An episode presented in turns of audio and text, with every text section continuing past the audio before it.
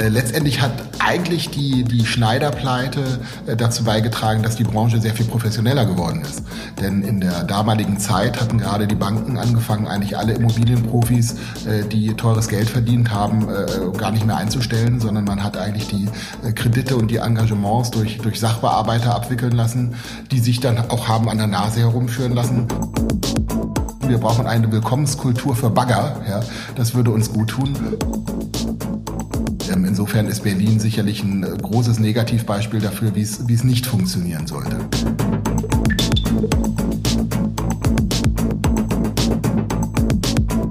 Das ist der Immobilieros Podcast von W&R Immocom. Alle zwei Wochen Helden, Geschichten und Abenteuer aus der Immobilienwelt mit Michael Rücker. Und Yvette Wagner.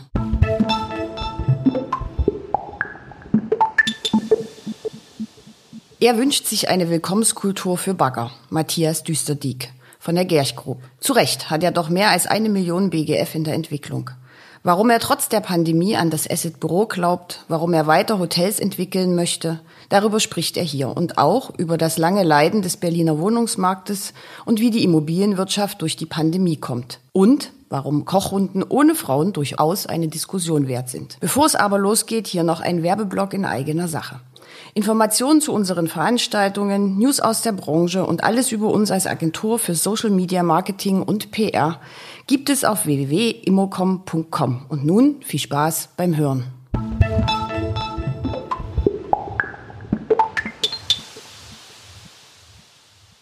Lieber Matthias Düsseldieck, vielen Dank, dass Sie meine Podcast-Premiere mit mir bestreiten. Ich freue mich sehr, dass wir uns auch in Corona-Zeiten in Berlin treffen können. Und ich würde direkt einsteigen. Wir hatten ja im Vorgespräch ein paar Thesen formuliert oder ich habe sie formuliert, die ich jetzt gerne mit Ihnen abhandeln würde. Gerne. Investoren dieser Sorte, die wie Cäsaren auftreten.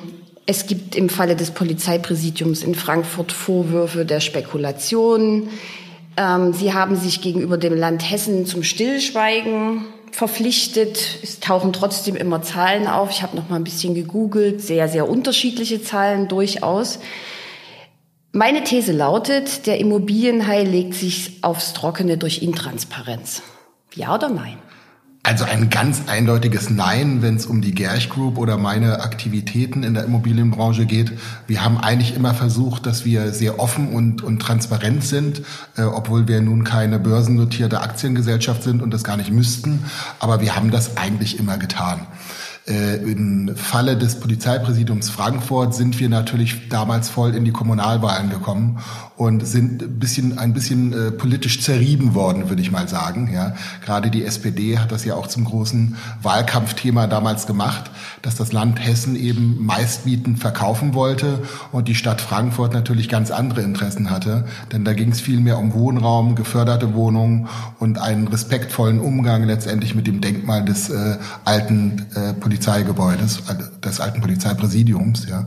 Und ähm, im Grunde genommen sind wir in diesen Zwist äh, voll reingerutscht. Ja. Äh, die Summe, die dort im Raum steht, ist mittlerweile auch so oft publiziert worden, dass ich auch drüber reden darf. Das sind 215 Millionen gewesen, äh, die wir hier für den Ankauf laut Presse ausgegeben haben. Und ähm, insgesamt werden wir dort eine knappe Milliarde oder rund eine Milliarde Euro investieren. Das sind eigentlich sehr transparente Zahlen, die wir eigentlich auch immer öffentlich gemacht haben. Ja. Auftreten wie Cäsaren äh, kann ich da auch einfach wirklich nicht, nicht stehen lassen, sondern wir haben uns sehr früh mit der äh, Stadt Frankfurt schon vereinbart, wie wir das Baurechtsverfahren hier äh, äh, über die Bühne bringen wollen. Wir haben einen großen internationalen Architektenwettbewerb gemacht, der am 1. September diesen Jahres entschieden wurde. Und wir haben das in einer großen Pressekonferenz am 2. September gemeinsam mit der Stadt auch publiziert, äh, was dort gebaut werden wird und den, den Sieger vorgestellt. Insofern, ich glaube, das war alles ein sehr transparentes Verfahren und hat, glaube ich, mit Cäsarentum relativ wenig zu tun. Aber trotzdem war ja Häuserbauen früher ein sehr ehrenwerter Beruf. Ich hoffe, das ist es heute immer noch. Ja, aber es gibt ja schon sehr, sehr viele Anfeindungen. Es gibt immer wieder die Vorwürfe der Spekulation. Was glauben Sie, ist die Ursache dafür? Sie haben ja einen, einen sehr bewegten Hintergrund äh, mit Herrn Schneider und der damaligen, wie alt waren Sie, als Sie bei Herrn Schneider damals angefangen haben? 22 Jahre alt. 22. Also es ist 30 Jahre oder fast 30 Jahre her, ja. Hat er auch dazu beigetragen? Tragen solche Menschen dazu bei, mit Spekulationen? Sie waren ja mittendrin im Hurricane. Sie können das ja wahrscheinlich am besten einschätzen. Also ich war, ich habe glaube ich 15 Monate für ihn gearbeitet, dann war er weg. Insofern war ich im, nicht mit drin im Hurricane. Ähm, äh, letztendlich hat eigentlich die die Schneiderpleite äh, dazu beigetragen, dass die Branche sehr viel professioneller geworden ist. Denn in der damaligen Zeit hatten gerade die Banken angefangen, eigentlich alle Immobilienprofis, äh, die teures Geld verdient haben, äh, gar nicht mehr einzustellen, sondern man hat eigentlich die Kredite und die Engagements durch durch Sachbearbeiter abwickeln lassen, die sich dann auch haben an der Nase herumführen lassen, wie man im, im Fall Schneider sieht. Und eigentlich hat die Immobilienwirtschaft auch mit dem Studium des Immobilienökonomen, das gab es davor noch gar nicht, eigentlich erst angefangen, sich zu verprofessionalisieren äh, durch die Schneiderpleite. Insofern war es eigentlich sogar ein, ein Stück weit andersrum. Ja. Okay, aber die Professionalisierung wird ja jetzt der Branche so ein bisschen abgesprochen, wenn man die öffentlichen Diskussionen die, die öffentlichen Diskussionen ranken sich natürlich extrem um das Thema Wohnraum. Ja. Da ist einfach in den letzten Jahren eine, eine Schere auseinandergegangen zwischen, zwischen arm und reich. Ja. Ähm, und, und da ist natürlich die Immobilienbranche im wahrsten Sinne des Wortes voll reingeschlittert. Ja. Letztendlich ist jede Projektentwicklung natürlich ein Stück weit eine Spekulation. Was macht ein Projektentwickler? Er kauft ein Grundstück, äh, äh er versucht Baurecht dafür zu bekommen, äh, eine Konzeption drüber zu legen und, und baut dann letztendlich äh, äh, Flächen drauf, mit denen er natürlich auch irgendwo einen Gewinn erwirtschaften will. Ja, und damit ist jede Projektentwicklung ein Stück weit Spekulation. Ja. Wir kommen natürlich in, in Deutschland aus einer Zeit, wo gerade das Wohnen immer sehr, sehr günstig war. Ja, wenn man das im europäischen Vergleich auch sieht, äh, der, der Anteil des äh, Bruttohaushaltseinkommens in Deutschland, den man für Wohnraum ausgegeben hat, war historisch niedrig und hat sich jetzt so ein Stück weit angenähert an das europäische Ausland.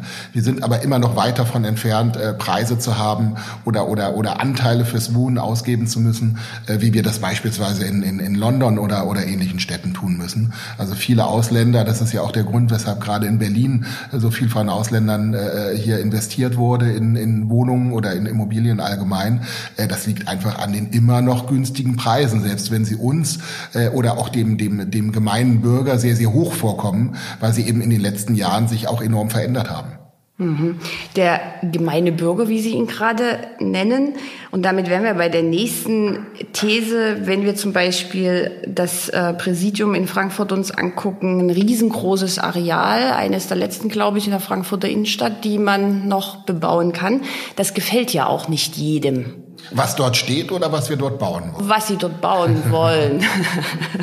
äh, deshalb meine These, der Projektentwickler von heute ist Bauherr, Psychologe, Mediator in einer Person. Das wird die Branche irgendwann überfordern. Also das glaube ich nicht. Wir, wir müssen vermitteln. Wir müssen auch zum gemeinen Bürger, um den Begriff nochmal zu nehmen, vermitteln. Aber ich glaube, dass es auch gut so ist. Ja? Ähm, äh, letztlich führen wir, oder was, was dort gebaut wird, entscheiden wir ja auch gar nicht alleine. Sondern in der, in der Regel, ich habe es eingangs schon gesagt, das war ein internationaler Architektenwettbewerb, den wir gemeinsam mit der Stadt Frankfurt ausgelobt haben. Und letztendlich entscheiden wir mit den gewählten Vertretern der Stadt auch, was dort gebaut werden soll. Und wir müssen im Grunde genommen gemeinsam mit der Politik, aber auch mit der Verwaltung versuchen, das Ergebnis solcher Wettbewerbe zu vermitteln, ja, dem, dem Bürger zu vermitteln, äh, äh, dass es eben ein gutes Ergebnis oder vielleicht auch das richtige Ergebnis ist. Aber das liegt natürlich in der Natur der Sache, dass äh, da viel auch mit Geschmack zu tun hat. Und den Geschmack eines jeden Bürgers zu treffen oder Anwohners zu treffen, ist natürlich ein schwieriges Unterfangen. Ja, man versucht das. Äh, Frankfurt ist da sicherlich nicht das richtige Beispiel für, weil dort befinden wir uns ja von der Lage her wirklich äh, zwischen Bankenviertel, Europaviertel, Westend und Bahnhofsviertel eigentlich. Und das ist natürlich eine, eine Lage, sage ich mal, wo man nicht wie in anderen äh, Gebieten, wo man, wo wir ganze Stadtteile entwickeln, äh, in irgendeiner Form eine große Bürgerbeteiligung oder sowas machen kann, weil dort gibt's ja in dem Sinne weniger Anwohner, sondern das ist wirklich ein, ein, ein äh, ja ein Business-Distrikt, möchte ich mal sagen. Ja, in äh, anderen Städten, zum Beispiel in Ingolstadt, äh, äh, aber auch in Köln, machen wir große Bürgerbeteiligung. Wir haben das auch in Stuttgart gemacht, in Hamburg, um wirklich sehr frühzeitig schon zu sichern, dass die Anwohner auch mit dem, was wir dort tun, einverstanden sind, indem wir eigentlich immer versuchen, die durch, durch Befragungen oder, oder Workshops mit den Bürgern ein, ein Feedback zu bekommen zu den Planungen, ja, so dass wir so eine Art Ping-Pong-Verfahren immer machen zwischen Planung der Architekten auf der einen Seite und der Bürgerbeteiligung auf der anderen Seite. Und das funktioniert gut, das musste man früher nicht tun. Äh, die, die Schweiz ist da sicherlich ein ganz großes Vorbild für, die haben das sehr viel früher schon begonnen. Aber wir haben das in Deutschland übernommen und ich glaube, wir fahren insgesamt auch ganz gut damit. Ja, das ist eine, eine zusätzliche Herausforderung, die der Projektentwickler dort letztendlich auf sich nehmen muss. Aber ich glaube, wir haben das alle gelernt in den letzten Jahren und wir machen es mittlerweile auch relativ gerne. Das klingt gut. Wie aufwendig ist sowas? Es ist aufwendig, es kostet Geld und Zeit. Ja, das Geld, sage ich mal, für so eine Bürgerbeteiligung, äh, wenn Sie da für ein paar hundert oder ein paar tausend Leute auch, ich sag mal, Würstchen und Kaffee bereitstellen, das ist alles alles machbar. Ja, äh, die Zeit ist natürlich so, eine, so, eine, so ein schlagendes Argument mit dabei. Und ich würde mal sagen, durch diese durch diese umfangreichen Bürgerbeteiligungsverfahren, die wir die wir mittlerweile machen, vergeht schon zusätzlich noch mal, ich sag mal, sechs Monate, äh, die man die man mehr einkalkulieren muss äh, im, im Rahmen der, der großen Verfahren eigentlich. Das kalkulieren Sie jetzt in jede Quartierentwicklung direkt von vornherein mit ein? Ja, im Grunde genommen ja. Ja, okay. Gibt es überhaupt noch Quartiere ohne Bürgerbeteiligung? Also, wenn wir jetzt also, mal von Frankfurt gesagt, absehen. Frankfurt mag eine Ausnahme sein, ja, aber ansonsten nein. Ein ganz eindeutiges Nein. Das ist auch gut so. Die Leute sollen ja auch sollen ja auch mitsprechen. Ich meine, wir sind ja doch alle, wir merken das immer, wenn gebaut wird, ja. Wir sind ja doch alle sehr wertkonservativ und wollen eigentlich möglichst auch wenig Veränderung haben, ja. Und ähm, ich habe äh, schon ganz früh ausgerufen, wir brauchen eine Willkommenskultur für Bagger. Ja, das würde uns gut tun. Und ähm, aber man muss die Leute einfach mitnehmen. Und wenn man sie mitnimmt, dann dann finden sie viele Dinge, die entstehen, auch auch eigentlich unterm Strich gut. Ja, wenn man sich dann dran gewöhnt hat, dass eben eine Veränderung stattfindet. Das heißt also, man man kann es transportieren, was man gern möchte. Kann man das auch ein bisschen manipulieren? Boah. Also ich glaube, das Manipulieren ist schwierig, weil das merken die Leute ohnehin, ja, sondern man muss mit den mit den Leuten in äh, äh, letztendlich in die Diskussion eintreten und dann versuchen, den den gemeinsamen Nenner zu finden, ja. Nur der besteht ja auch nicht nur aus dem aus dem bösen Projektentwickler und der guten Bevölkerung, sondern da sind ja viele andere Leute, äh, die noch mitsprechen, gerade bei großen Quartiersentwicklungen. Wir haben nun mal eine sehr sehr strenge Gesetzgebung in Deutschland, die uns sehr klar vorschreibt, äh, an welcher Straße man was machen darf und welche Gutachten erforderlich sind. Und ähm, insofern haben wir eigentlich mehrere Pole, die hier, die hier irgendwo miteinander oder zueinander passen müssen. Und ähm, aber es funktioniert. Also das zeigen ja auch die die aktuellen Ergebnisse von großen Quartiersentwicklungen. Gibt es eigentlich regionale Unterschiede? Weil in der Wahrnehmung ist jetzt zum Beispiel Berlin sehr, sehr streitbar. Dresden ist auch immer sehr, sehr streitbar. Haben Sie da so Erfahrungen? Also in Berlin haben wir nun die letzten Jahre mitbekommen, was durch Frau Lomscher hier hier praktiziert wurde. Äh, und äh, sie ist ja, glaube ich, letztendlich auch nicht nur zurückgetreten, weil sie ihre Putzfrau nicht versteuert hat, wenn ich das richtig weiß, sondern in erster Linie, weil sie politisch auch gescheitert ist mit dem, was sie was sie hier gemacht hat, weil ihre Politik eben dazu geführt hat, dass viel weniger Wohnungen gebaut wurden, aber nicht mehr Wohnungen gebaut wurden. Und ähm, insofern ist Berlin sicherlich ein äh, großes Negativbeispiel dafür, wie es wie es nicht funktionieren sollte. Gibt es ein Positivbeispiel? In Berlin? Nein. In, es gibt, es gibt, es gibt, es gibt positive Städte, wo man, wo man sagen muss, wo man, wo man wirklich ähm, sehr viel Unterstützung erfährt von Seiten der Stadt und der Politik, der Verwaltung. Äh, äh das beste Beispiel, was ich da nennen kann, ist Nürnberg.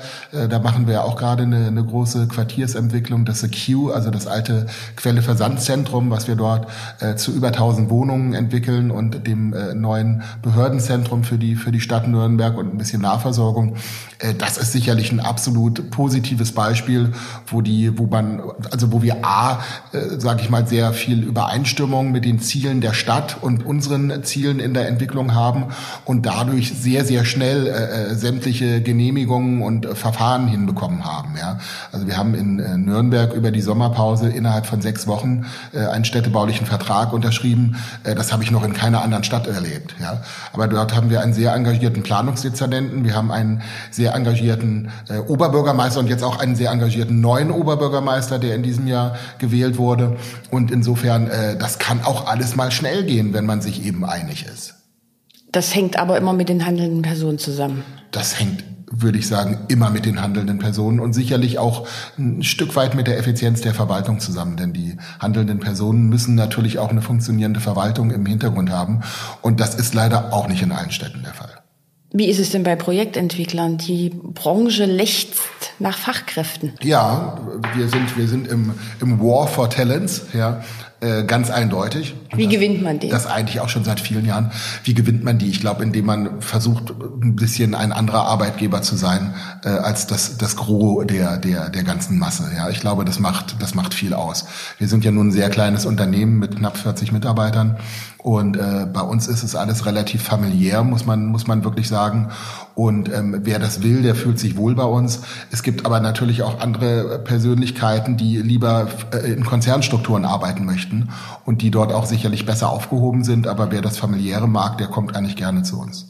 Das ist eine gute Überleitung zum nächsten Thema. Wie oft haben Sie in der letzten Zeit im Homeoffice gearbeitet? Ich bin jetzt wieder in der dritten Woche im Homeoffice. Also wir haben nach dem Lockdown Light äh, äh, wieder das Homeoffice ausgerufen und das Büro im Grunde genommen äh, abgeschlossen. Wobei natürlich immer zwischendurch äh, äh, auch mal Leute im Büro sind, vereinzelt, aber wir versuchen das schon, soweit es geht, irgendwie zu unterbinden.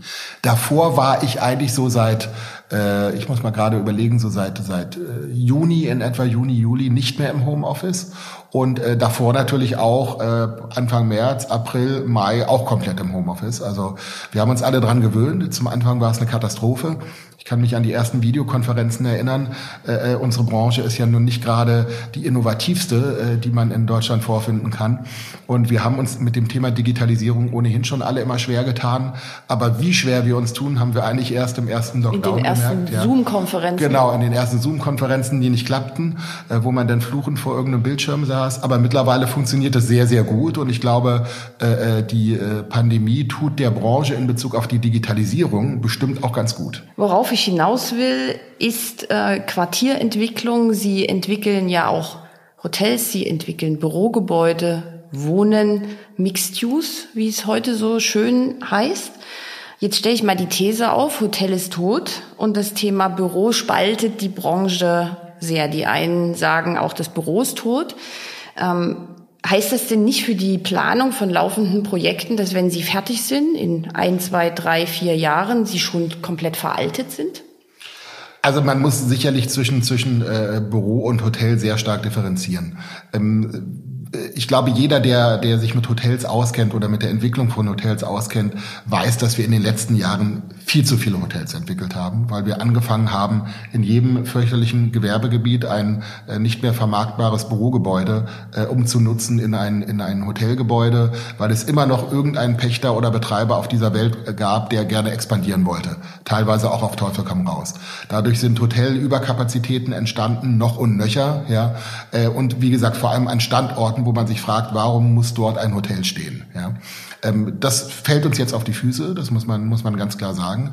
Aber ich glaube trotzdem, dass Hotelentwicklung oder gute Hotelentwicklung in den richtigen Lagen mit dem richtigen Produkt im richtigen Segment äh, nach wie vor funktionieren werden. Ja? Das ist momentan sicherlich bei den Investoren und auch bei den äh, Banken ein schwieriges Thema, weil alle haben noch Hotels äh, irgendwo in ihren Engagements mit drin und äh, äh, haben eigentlich so ein bisschen Sorge, wie geht das damit weiter. Aber ich glaube generell, dass die Hotels nach wie vor ihre Daseinsberechtigung haben werden. Wir wollen sie auch das, nicht abschaffen. Darum, darum geht's ja nicht. Wir müssen auch nach wie vor neue entwickeln, ja. Aber wie gesagt, nicht auf Teufel komm raus und sicherlich auch nicht mehr in dieser Schlagzahl, äh, wie das die letzten Jahre passiert ist. Aber in den, in den richtigen Lagen brauchen wir Hotels. Wir entwickeln ja beispielsweise auch ganz aktuell äh, noch ein Hotel in äh, Köln, direkt neben dem Dom, ähm, wo ich auch keine Sorge vor habe, dass dieses Hotel funktionieren wird, wenn das in 2024 eröffnen wird, ja. Sondern das äh, wird gefragt sein und ich bin mir, oder ich hoffe mal oder wir hoffen das alle, dass in 2024 die Pandemie auch halbwegs besiegt sein wird. Ja? Und insofern wird, wird das sicherlich funktionieren. Das Bürothema ist, glaube ich, eine ganz andere Frage. Ja? Und äh, da kann ich nur sagen zu den Leuten, die sagen, das Büro ist tot, hurra, es lebe das Büro. Denn äh, ich glaube nicht, dass das Büro tot sein wird, ganz im Gegenteil. Ich glaube, dass der, dass der äh, Verbrauch an, an Bürofläche pro Kopf, pro Mitarbeiter in den nächsten Jahren oder in der nächsten Zeit ganz eklatant steigen wird, weil wir einfach merken, dass wir viel zu eng gesessen haben in den, in den letzten Jahren, äh, was sicherlich nicht infektionsschutzgerecht ist in irgendeiner Form, sondern wir werden wieder mehr Platz haben wollen. Ja, und, und mehr Einzelbüros? Was ist mit so Coworking, also so diesen flexiblen Flächen? Also ich glaube, dass wir alles brauchen. Wir, wir brauchen äh, äh, sowohl das Büro, den Rückzugsort, und da möchte auch jeder Mitarbeiter sein Büro haben. Der will nicht dieses Desk-Sharing machen. Das zeigen ja auch viele, viele Großunternehmen, die das in den letzten Jahren mal begonnen haben. Ja, äh, die Leute wollen nicht abends das Bild von ihrer Frau und von ihren Kindern und von ihrem Boot oder ihrem Haus oder was auch immer einpacken und in die Tasche stecken und gucken, wo sie es am nächsten Tag aufstellen, sondern die wollen das stehen lassen. Das heißt, die wollen ihren Arbeitsplatz haben. Nur sitzt man da nicht mehr so wie früher von morgens bis abends, sondern ich habe da eine Zone, äh, wo ich Kollegen treffen kann. Äh, ich habe eine Zone vielleicht, wo ich, wo ich im Stehen irgendwo gut telefonieren kann. Ich habe vielleicht eine Zone, wo ich rausgehen kann, gar nicht unbedingt nur zum Rauchen, sondern um, um, um frische Luft zu kriegen. Das heißt, der, der Anspruch eigentlich an den Arbeitsplatz hat sich fulminant verändert, in, auch durch die Pandemie, aber auch davor schon. Und äh, die Leute wollen einfach mehrere Möglichkeiten zum Arbeiten innerhalb ihres Büros haben. Und ja, sie wollen auch die Möglichkeit haben, äh, äh, äh ein bis zwei Tage, sage ich mal, ich glaube, wir reden gar nicht über mehr, äh, pro Woche vom Homeoffice aus zu arbeiten oder auch vielleicht nur alle zwei Wochen mal. Ja, Das wollen die Leute schon, aber das Homeoffice ist sicherlich kein Ersatz für das Büro und das hat gerade die Pandemie auch gezeigt. Also wir haben sehr gegrinst, gerade die äh, Kolleginnen und Kollegen, die früher nach dem Homeoffice gebrüllt haben, äh, äh weswegen wir das ersten, irgendwann mal eingeführt haben. Das waren die ersten, die gefragt haben, wann dürfen wir denn bitte wieder ins Büro? Ja, also der Mensch kann nicht ohne ohne äh, äh das Büro und der Mensch kann auch nicht äh, äh, ohne ohne das Treffen anderer Leute, das Treffen der Kollegen. Ja, das haben wir ja schon. Ich kann mich erinnern zur Jahrtausendwende mal erlebt. Da wurde schon mal äh, prophezeit, das Büro wäre tot. Wir arbeiten alle nur noch von zu Hause. Damals haben wir viel über Telearbeitsplätze und sowas gesprochen. Ja, äh, das ist nie so gekommen und das wird auch diesmal nicht so kommen. Aber glauben Sie, dass es Zwänge gibt? Wir schauen jetzt mal nach München, wir schauen nach Frankfurt. Die Wohnpreise in den Städten werden also steigen immer weiter, wenn es jetzt vielleicht auch ein bisschen seitwärts geht es gibt ganz viele Menschen, die haben einen enormen Aufwand, um zu ihrem Arbeitsplatz zu kommen. Wenn man jetzt denkt, man muss jeden Tag anderthalb Stunden für eine Strecke pendeln. Glauben Sie nicht, dass die langfristig nur Homeoffice wollen? Nein. Das, das glaube ich nicht. Wie gesagt, weil die sozialen Kontakte so, so eingeschränkt sind, ja. Und das, das will der Mensch nicht. Der Mensch braucht äh, äh, Leute um sich herum, der braucht den Austausch, der muss aus seinen vier Wänden rauskommen. Wie gesagt, es ist mal schön, wenn ich auf den Klempner warte oder auf den Paketdienst oder was auch immer oder mein Kind mal krank ist, auch mal von zu Hause aus arbeiten zu können. Aber das ist nicht das, was man jeden Tag möchte. Glauben Sie nicht, nein? Also ich glaube ja schon, dass es bestimmte Branchen gibt, die das für, die das, die, die für das sich können. Also es gibt bestimmt auch ganz introvertierte Menschen, die es toll finden, nur alleine zu sein. Äh, äh, es wird aber nicht die Masse sein. Das ist nicht die Masse, nein. Also wie gesagt, ich bin der Meinung, dass der Pro-Kopf-Verbrauch an Bürofläche, übrigens auch an Wohnfläche, aber auch an Bürofläche eher steigen wird. Ja, wir werden sicherlich eine Delle in den Büromärkten bekommen, weil sicherlich der Arbeitsplatzabbau und auch die ein oder andere Insolvenz äh, uns noch ganz schön äh, äh Fläche verlustig machen wird. Ja, das glaube ich schon. Aber aber insgesamt wird der Pro-Kopf-Verbrauch, und da bin ich mir relativ sicher, steigen die nächsten Jahre. Jetzt hört man ja viel, dass ähm, Finanzierungen zurückgezogen werden, also dass Banken nicht mehr finanzieren. Wenn es um Hotel zum Beispiel geht und um Büro, kommen wir jetzt trotzdem noch mal auf die, auf die These zurück. Sind denn die Planungen dann für so laufende Projekte tatsächlich schon veraltet? Spielt schon im Hinterkopf irgendwie eine Umwidmungsmöglichkeit? Also, dass ich dann in der Lage bin, ganz schnell aus dem geplanten Hotel, keine Ahnung, Service-Appartements zu machen oder Büros zu machen oder was auch immer? Das kommt sicherlich darauf an, wie weit die Planung vorangeschritten ist. Aber äh, prinzipiell, also natürlich, wir denken ja auch über neue, über neue Grundrisse heute nach. Ja, also äh, schönes Beispiel auch bei bei uns im Büro. Wir haben eine relativ großzügige offene Küche mit mit einer Art Thekenbereich drin. Wenn ich die heute noch mal planen würde, würde ich sie doppelt so groß machen. Ja, äh, das war damals nicht absehbar. Das zeigt aber auch, dass dass wir sicherlich die Strukturen anpassen müssen. Und das ist im Wohnen so. Wir werden nicht mehr versuchen, äh, die 13 Dreizimmerwohnung unbedingt auf 65 Quadratmeter abbilden zu müssen, ja, äh, sondern die Leute wollen vielleicht eher die drei Zimmer dann mal auf, auf 80 Quadratmeter wieder verteilt haben, wo wir auch mal herkamen, ja. Und äh, die Leute werden auch bereit sein, mehr Geld dafür auszugeben, weil sie eben auch durch den Lockdown gemerkt haben, mein Gott, äh, wir gehen uns ja so auf den Keks, wenn wir hier auf unseren 65 Quadratmetern nur leben. Und äh, es wird es wird viele Leute geben, die sagen, so bitte nicht mehr. Beim nächsten Mal will ich ein Zimmer mehr oder ein paar Quadratmeter mehr haben. Ja. Und im Büro ist es letztendlich auch ganz, ganz genauso durch die, durch die geänderten Anforderungen. Klar, wenn man, also ich würde heute nicht mehr an jedem Standort ein Hotel planen. Das hatte ich ja schon gesagt. Da wird man sicherlich das eine oder andere ändern. In Köln ist es, um nochmal zwischenzufragen, ist Radisson, oder? Das ist Radisson, genau. Das wird das erste Radisson Red in, in, in Deutschland werden, ja. Und äh, äh, wie gesagt, deswegen machen wir uns aufgrund der Lage und auch von dem vom Betreiber her wirklich keine Sorgen an dem Standort. Aber wir haben in Frankfurt zum Beispiel ja auch äh, äh, ursprünglich mal ein Hotel vorgesehen. Äh, das haben wir schon mit der Stadt besprochen, dass wir das möglicherweise nicht bringen werden, äh, weil einfach zu viele Hotels momentan in Frankfurt schon entstehen und wir in der Lage sicherlich auch gut äh, Büro unterbringen können. Aber vor dem Bürothema machen wir uns überhaupt keine Sorgen, sondern wir entwickeln weiter äh, Büros und wie gesagt an ausgewählten Standorten auch Hotels und natürlich Wohnungen Wohnungen auch, denn der Flächenbedarf wird weiterhin da sein. Und generell finanzieren die Banken ja auch weiterhin. Also wir haben dieses Jahr, glaube ich, zwei oder drei Bankfinanzierungen abgeschlossen, ähm, also auch mitten in der, in der Pandemie drin. Und äh, das ging problemlos. Und wir haben ja auch in der Branche schon öfter mal festgestellt, wenn die Banken zurückhaltender werden, kommen die alternativen Finanzierungen und die alternativen Finanzierer letztendlich wieder äh, äh auf die Spur, mit denen es ja auch funktioniert. Wir sind also wieder in so einem Zyklus drin, weil Sie sagen jetzt, glaube ich, schon zum zweiten oder dritten Mal, das haben wir alles schon mal gehabt. Wie ist Ihre Prognose? Ach, wir kommen da relativ schnell wieder raus. Ja, ich, die, die Immobilienwirtschaft wird relativ unbeschadet dort rausgehen. Um die Branche mache ich mir am wenigsten Sorgen. Mir tun vielmehr die, die Gastronomen und Veranstalter momentan leid. Die Kultur tut mir leid. Ja, das ist, glaube ich, wirklich ein trauriges Thema. Die Immobilienwirtschaft, die wird eine leichte Delle nehmen. Ja, und vielleicht haben wir die Delle auch noch gar nicht gesehen, sondern die kommt erst noch. Aber wir werden uns da relativ schnell von erholen. Ja, äh, letztendlich, wenn man sich die aktuellen Konjunkturprognosen anguckt, dann war wohl die Banken- und Finanzkrise, die wir 2008, 2009 hatten, äh, äh, schlimmer für die Gesamtkonjunktur, als momentan die Pandemie wohl ausfallen wird, zumindest äh, nach den Werten, die momentan prognostiziert werden. Und äh, äh, da ist die Immobilienwirtschaft ja auch sehr schnell wieder rausgekommen. Und genauso schnell, denke ich, wird sie, wird sie die Pandemie hier auch überstehen. Mhm.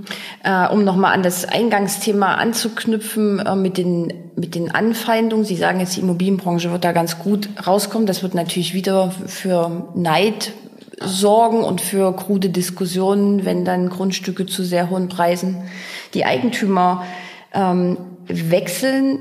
Stimmt es, dass die Immobilienbranche nicht mit einer Stimme spricht? Ist, ist sich jeder der Nächste und schafft man es nicht auch mal gegenüber der Bevölkerung und auch der Politik ganz klar Stellung zu beziehen?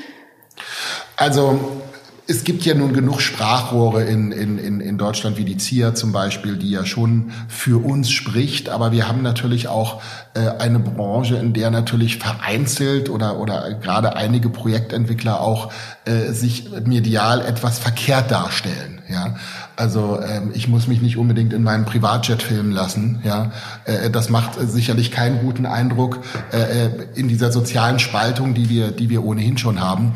Und insofern glaube ich, sollte jeder da so ein bisschen aufpassen, wie er sich denn in der Öffentlichkeit präsentiert äh, und auch seinen seinen Nutzern, seinem Mieter oder seinen Käufer gegenüber präsentiert und da die Kluft nicht noch größer zu machen. Ja, äh, die Kluft ist da, aber ich glaube auch da äh, fehlt insgesamt so ein bisschen Dialog ja, es wird immer über die hohen Grundstückspreise gesprochen und die Grundstückspreise sind auch nach oben gegangen. Das steht vollkommen außer Frage. Äh, Wohnen ist aber nicht deswegen so teuer geworden, sondern Wohnen ist vor allem teuer geworden, weil die Erstellungskosten, weil die Baukosten einfach exorbitant in die Höhe gegangen sind.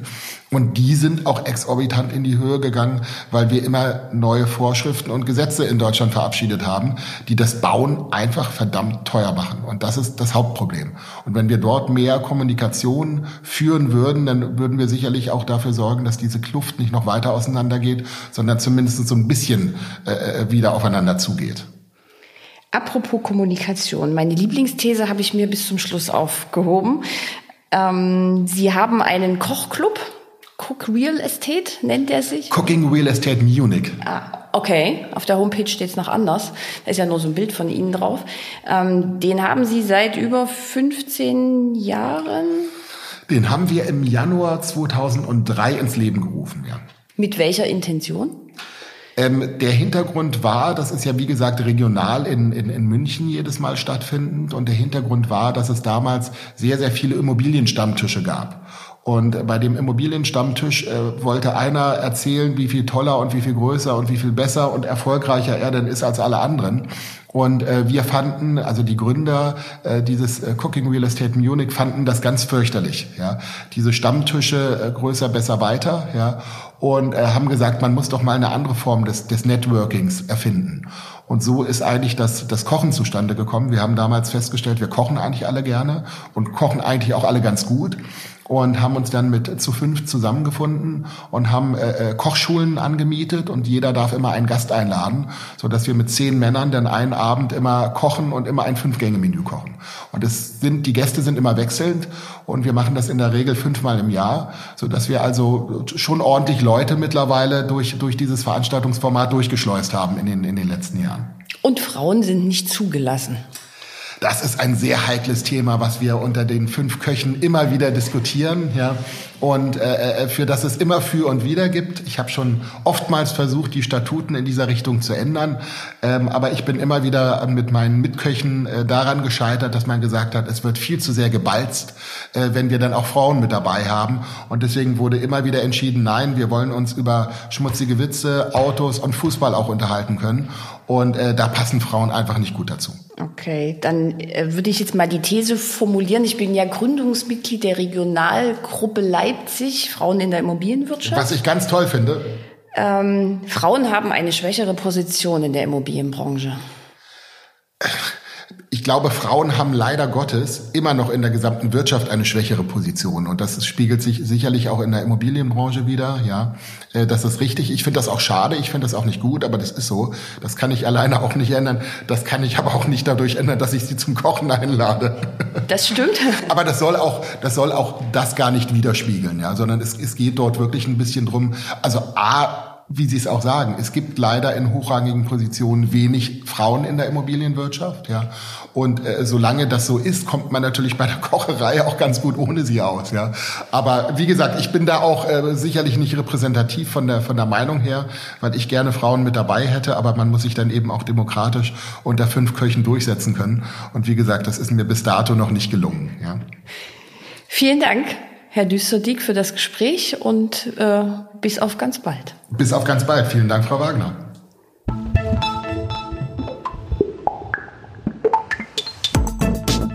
Das war der Immobilieros Podcast von Immocom, zu hören unter www.immobilieros.de und auf allen bekannten Plattformen. Bis zum nächsten Mal. Eine gute Zeit. Michael Rücker.